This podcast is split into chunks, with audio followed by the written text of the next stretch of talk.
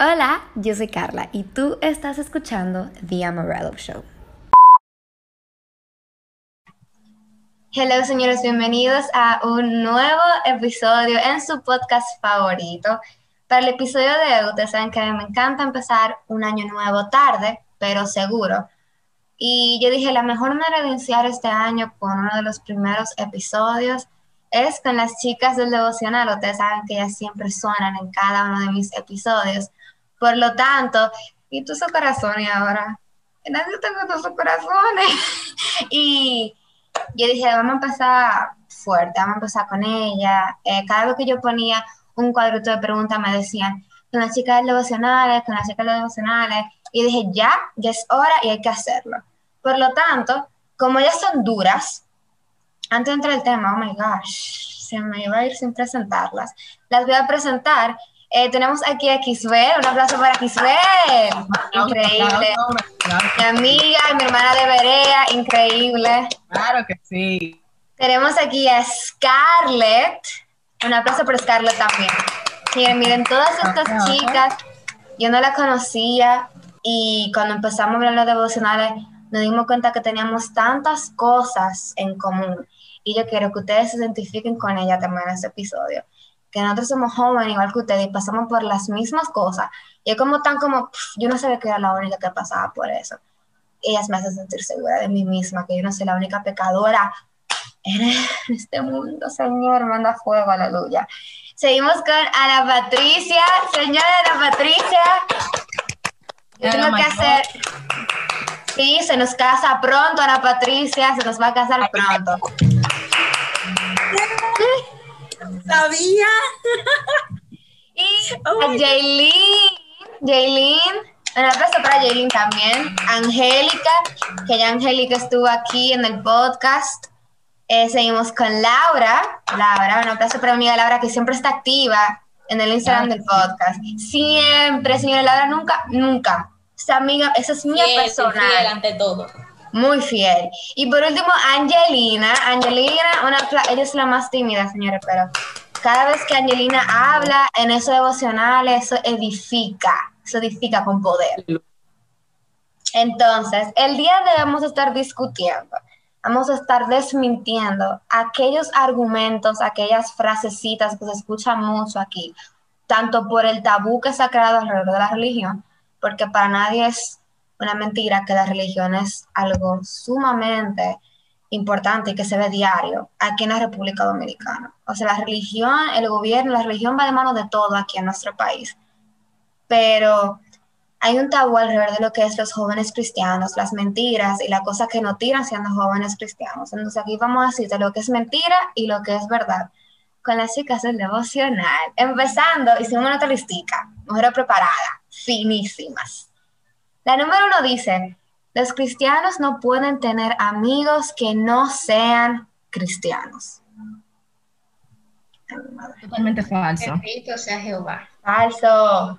Falso. Falso, falso, falso, falso. ¿Pero por qué? ¿Por qué es falso? Yo te voy a explicar. para mí, o sea, totalmente lo que me llega a la cabeza de primero es que cómo tú vas a llevar al evangelio si tú no eres amigo de las personas que no conocen a Cristo. Exacto. Tú las personas que son cristianas, ya ellos conocen al Señor, o sea, entonces, tenemos que llegar a las almas que no lo conocen. ¿Y de qué forma? Siendo sus amigos. Exactamente. Y incluso eh, con relación a lo que dice Ana, eh, literalmente la palabra de Dios dice que Jesús se sentaba con quienes. ¿Con quiénes comía Jesús? Con los adúlteros, con los cobradores de impuestos. Los discípulos de Jesús, ¿quiénes eran? Mateo era un cobrador de impuestos, que decían ladrón en ese tiempo. eh, Pedro y Andrés eran pescadores, o sea, la gente que andaba con Jesús no era teóricamente, eh, quizá como los fariseos, y que los ratatán. Que si yo considero que las cosas íntimas yo se las contaría a una persona con los principios que yo. ¿Por qué? Porque yo entonces sabré que el consejo vendrá con una sabiduría ya de de acuerdo a los principios que yo tengo, porque no va a ser a lo mismo ahora. Yo entiendo que si soy amigo de una persona que no es cristiana y yo le predico va a ser más fácil, porque incluso con mi forma de actuar ya esa persona va a estar recibiendo lo que es el Evangelio de Cristo. Yo creo que también porque, vamos a cambiarlo un poco, porque eso los cristianos no pueden tener amigos cristianos. Desde mi punto de perspectiva, alguien que, porque todos venimos inconversos al Evangelio. Y ya después de que uno aprende, que te predican, que te dicen, mira, tú lo estás haciendo mal. Es como que hay una diferencia entre tener amigos que no, que son inconversos, hacer lo que tus amigos inconversos hacen. Es una diferencia total. No tenemos que hacer la diferencia en el mundo, pero no porque tú tengas amigos que están en el mundo, tú tienes que hacer lo que hacen ellos obligatoriamente. Se supone que tú estás para hacer el ejemplo y demostrar que tú tienes a Jesús en tu corazón. Y yo siento que te amigos. No solamente eso. Yo siento también que la Biblia dice que nosotros, en el momento en el que llegamos a Cristo, cambiamos nuestra manera de pensar. ¿Cómo van a conocer nuestra manera de pensar? Tu manera de pensar, tú solamente lo compartes con una persona cercana. Yes. Exacto. Y Carla, que tiene un podcast, pero después más nadie, señores. Y sinceramente, eso es como lo que yo pienso, como que no tiene sentido. ¿Cómo tú te vas a diferenciar de los religiosos? ¿Cómo tú vas a mostrarte amor? Ay, el amor. Algo que me pasaba, agregando lo que dijo Chris, era que yo, en mis inicios, yo no tenía una identidad completamente como forjada de lo que era el cristianismo y Dios y en Jesús. Ustedes me entienden. Cuando tú no tienes una identidad que está totalmente, tú me entiendes, eh, los hábitos, las cosas que hacen tus amigos que no son cristianos, te van a tentar mucho más. O sea, te van a tentar mucho. Y algo que me pasaba era que, por ejemplo, yo iba a ciertos lugares con mis amigos que no son cristianos. Yo creo que tengo, o sea, que tengo hasta más amigos. Exacto. Que lo mismo cristianos. Aleluya. Y cuando tu identidad no está donde tiene que estar, cuando tú no la tienes eh, formada completamente, se te va a hacer muy difícil. Eso no es cierto. Muy, muy difícil. Y yo lo digo, Así me pasaba y era, y era como que, ok, yo en mi casa estoy totalmente bien, voy a la iglesia totalmente bien, pero cuando salía y llegaban cientos, cientos momentos y el Señor probaba mi fe y lo que yo, donde, y mis decisiones, ahí era que yo entendí, no, eh, yo no tengo mi identidad puesta donde tiene que estar. Y eso es muy importante para los cristianos que están empezando ahora, los que ya tienen mucho tiempo. Formen su identidad muy bien, porque si no, eh, no, no va a funcionar. Amén. Amén. También, también, yo siento que es como algo que el Señor usa, porque si tú te juntas con personas que no son cristianas, tú, les, tú le predicas sea, tú le predicas, tú... ¿Cómo, ¿Cómo, esa persona va a saber, por ejemplo, que hay un culto de jóvenes los sábados a las 7 pm en la iglesia de eh, Oriental? No lo va a saber, o sea, si tú tienes amigos a los que tú puedes decirle, mira, ven, entra al culto de jóvenes, le cuenta cómo es la vivencia de los jóvenes eh, en la iglesia, a ellos pero si no tienen una persona que le diga, un, amigo cristiano, nunca van a llegar a esos, a esos tipos de lugares, porque ese no es el lugar que ellos buscan ellos no buscan una iglesia, ellos no van a entrar a Google, entrar a culto de jóvenes, no. O sea, si ellos tienen un amigo cristiano, ahí ellos pueden encaminarse. Sin ellos no tienen a nadie. Exacto.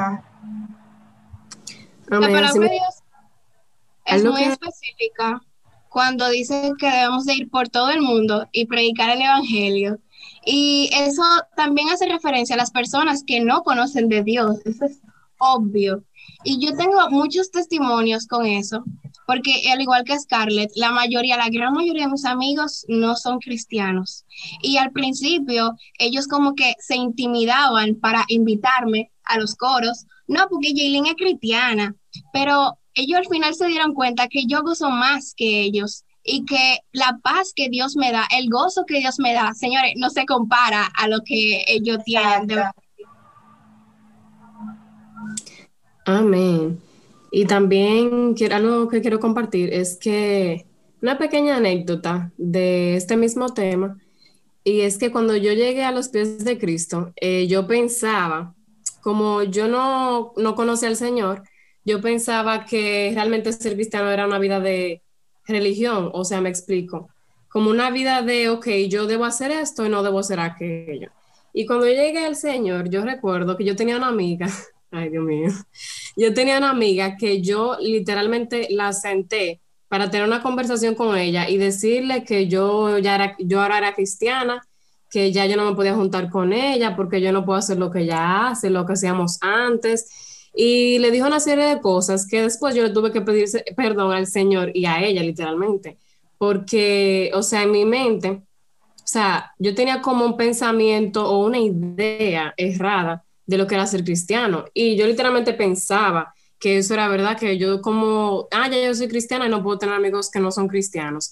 Pero, o sea, el Señor obviamente a través de su palabra y a través de los mismos cristianos que pude conocer, o sea, me borró totalmente esa mentira que yo tenía en mi mente.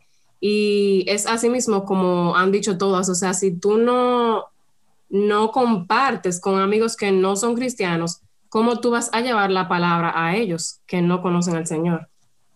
Y nada, eso es todo. Así es, es así.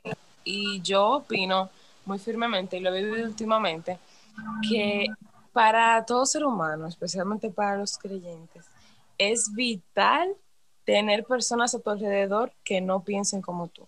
Es vital tener homosexuales a tu alrededor, eh, ateos y personas de otras religiones, cualquier otra creencia, porque esas cosas son las que van a forjar tu carácter. Conversar con personas que piensan distinto a ti va a forjar tu carácter, tu fe también en Jesús, y esos son los momentos que te van a te van a, expandir la mente en el sentido de que hay necesidad de que se hable de Cristo. No tanto expandir tu mente en el sentido de que tú te vas a, a descarriar y pensar que tú eres otra cosa. No, no, no.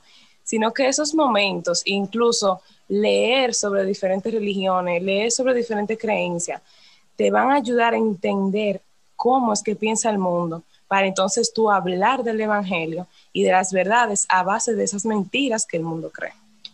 Amén. Amén. Por eso yo siento que lo primero que nosotros debemos estudiar cuando nosotros entramos, y si tú estás entrando ahora mismo, eh, o tú estás pensando entrar, es la identidad. La identidad en Cristo. Si tú sabes quién tú eres en Cristo, a ti ya nadie te mueve. Ahora, si tú no sabes quién tú eres en Cristo y en qué más o menos tú crees y a qué iglesia que tú estás asistiendo, hay un poco de un bobo, ¿me entiendes? pero no hablaremos de eso por ahora. Exacto. Ok, vamos a pasar a la segunda, que va muy de la mano con lo que es la identidad. Yo tengo muchas cosas que decir de eso, ¿verdad? Y es, los cristianos deben usar falda. Ay, señora, yo tengo... Dios bendiga. Miren, yo estaba viendo la... Exacto, yo estaba viendo la entrevista de, de Redimido en Alafoco. Ustedes saben que Redimido le tiran mucho porque lo que son Marcos Yaroide y a Redimido le tiran porque, por su prenda, por la forma de vestir, por el cabello, por todo. Y lo que ellos dicen que tienen muchas razones. Dios por respirar. Dios es un Dios infinito, no finito.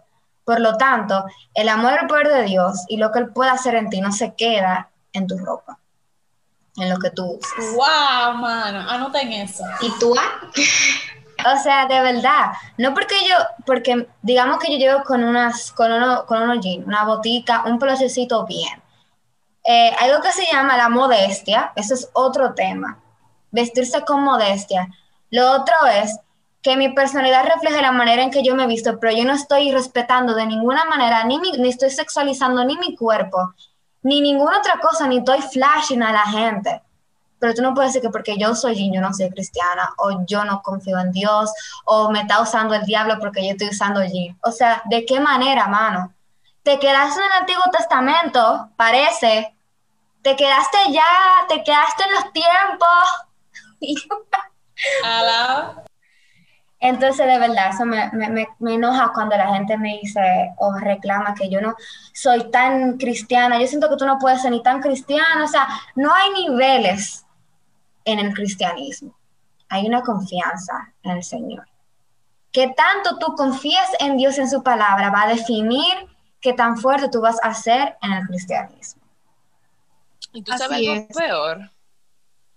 Eh, algo peor, yo creo que en verdad es las personas que usan la falda, y digo así porque de eso estamos hablando, usan la falda porque otro le dice que eso es. Y eso, muchos de nosotros caemos en simplemente dejar o de hacer o hacer cosas simplemente porque el otro diga que eso está mal y uno ni siquiera revisa si la Biblia habla de esto y ya entonces uno anda diciendo por ahí que no se puso falda y por qué, mana eh, bueno, en ese ¿Tú entiendes? Entonces son cosas que, y eso tenemos que corregirlo con todo, con en cuanto a la música, en cuanto a ponerse o no ponerse, hacer o no hacer, ir o no ir. Exactamente. Eso es muy cierto. Sí, y relacionado con eso mismo, eh, yo he conversado con personas y yo le pregunto, pero dime, o sea, porque hay personas que literalmente son súper dogmáticas y que yo lo hago porque un grupo de personas lo hace, porque hay que hacerlo así y ya. O sea, no tienen conciencia. Un llamado antes de seguir. Si ustedes tienen una duda respecto de algo que hacen en su iglesia, usted como que se lo está haciendo y no sabe por qué o cómo debe hacerlo, pregunte, pregunte, porque entonces va a pasar por ignorante y va a pasar vergüenza. Bien, ok, seguimos. Entonces, con respecto a, esto, yo les pregunto, pero en tu caso, dime tu opinión. Y me dicen, no, porque hay que guardar la santidad y que no hay que provocar. Y realmente esa parte del provoque yo lo entiendo, pero yo que iba aquí en Barrio Villamilla, gracias, pasa una sierva con su falda y le dicen de todo con todo y falda y con todo de todo. O sea, hay personas que tienen su problema de la sibia y tienen que resolver su problema de la sibia. Usted puede ponerse una falda hasta los tobillos y va a pasar igualito. Ahora, ¿qué si yo creo y qué si yo eh, predigo con todo el corazón y toda la vida? Si la ropa que yo me voy a poner, yo sé y estoy consciente, yo, Laura Smith, estoy consciente de que va a se está mostrando demasiado, que es bastante llamativa y que la cosa se está yendo por otro lado. Yo por amor al prójimo, por no ser piedra, que tengo que tener cuidado. Y hay faldas, señores, que están más apretadas que, que los guantes de látex que tienen los doctores. O sea, de verdad, hay que chequear esa parte ahí y entender de que hay que ver más la intención que en sí, o sea, el, el fondo más que la forma. Más que si yo uso falda o no, con qué intención yo lo estoy haciendo y bajo qué dirección lo estoy haciendo.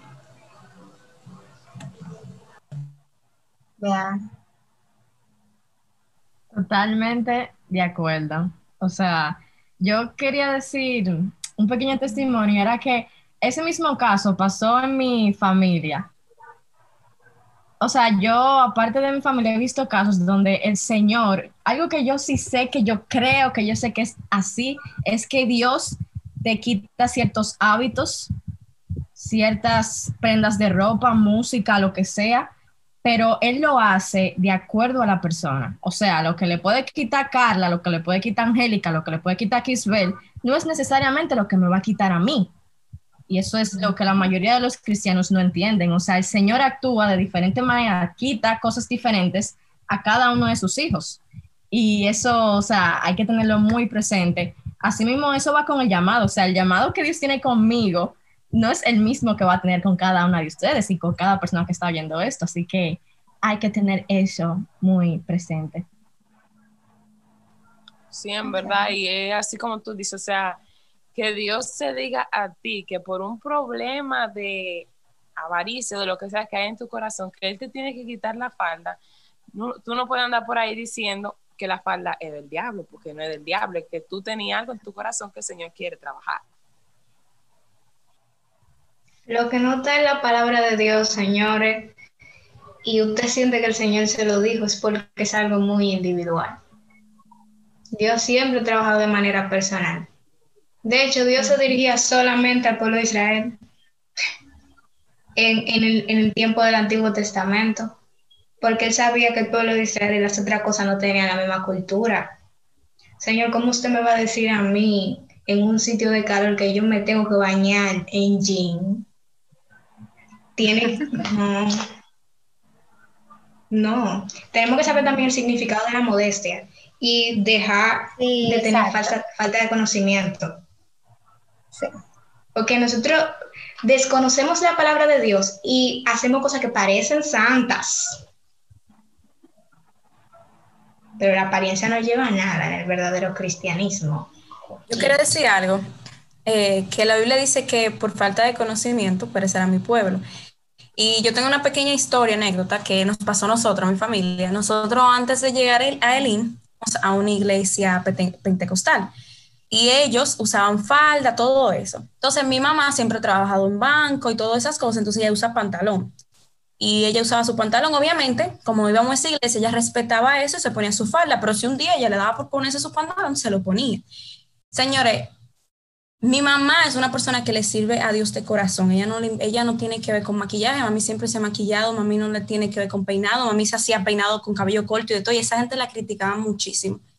Mami, nosotros decidimos irnos de esa iglesia por varias razones. Y entre esas era que mami me decía de que si por mí se van a perder, porque por el chisme que había, la contienda que había, porque ella usaba pantalón, porque yo usaba pantalón, porque me ponía arete, si por mí se van a perder, mejor yo moverme de la iglesia, me voy a una iglesia donde lo que yo estoy haciendo, que sé que no está mal delante de los ojos de Dios, me acepten, pues a mí me da esta iglesia, pues no se pierdan dos tres que se pasan el día chimeando, que es peor que ponerse una falda, que ponerse una licra, vamos a ponerte un ejemplo, y entonces no movimos de ahí porque vamos a salvar a esas hermanas y hermanos que le molestaba ver eh, a nosotros usar pantalón, que como decía ahorita, yo creo que era Scarlett, eh, no sé cuál era que decía, hay faldas, señores, que, que producen en los hombres más cosas que un pantalón.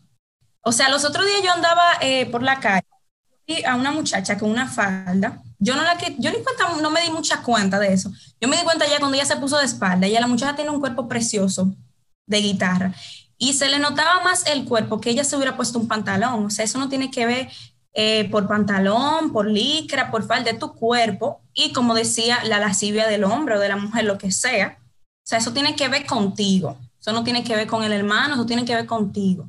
Y como decía Kisbel, el Señor trabaja individual. Si el Señor a ti te quitó el pantalón, Él sabe por qué te quitó el pantalón, pero no quiera decir que eso del diablo y decirle a que al que use pantalón se va para el infierno, porque el Señor cuando estemos, cuando estemos allá arriba no va a decir, eh, tú estabas usando pantalón ese día, no vas para el cielo por eso. O sea, no. Exactamente, incluso relacionado con lo que dice lo que dice Kisbel, que atinaron ahí perfectamente. ¿De qué me vale utilizar falda para mostrar sanidad, santidad si mi corazón está más podrido que un sepulcro? ¿Qué fue lo que pasó a los fariseos? Ellos ayunaban, ellos oraban en frente del público, pero ¿qué dijo Jesús? Son sepulcros blanqueados, por afuera muy bonito, pero por adentro lleno de telaraña. Entonces yo entiendo que como cristianos tenemos que estar constantemente acercándonos a Él para que Él nos vaya purificando, purificando el corazón y que entonces lo de afuera refleje lo que ya adentro está lo que ya dentro está construido. Y una muestra muy chulísima de esto es que yo conozco personas que dicen, no, yo no hablo con cristianos. ¿Por qué? Porque me señalan, porque me juzgan, pero yo hablo con un converso y me trata bien, me habla bien, me dice incluso hasta adjetivos muy bonitos y qué sé yo cuánto. Incluso mucha gente de la iglesia que se van en yugo desigual con gente del mundo porque le hablan hasta más bonito y son más heavy. ¿Pero por qué? Porque de qué vale que yo por afuera parezca santa si por adentro estoy podría. Entonces yo creo que es necesario revisar esa situación ahí. Amén.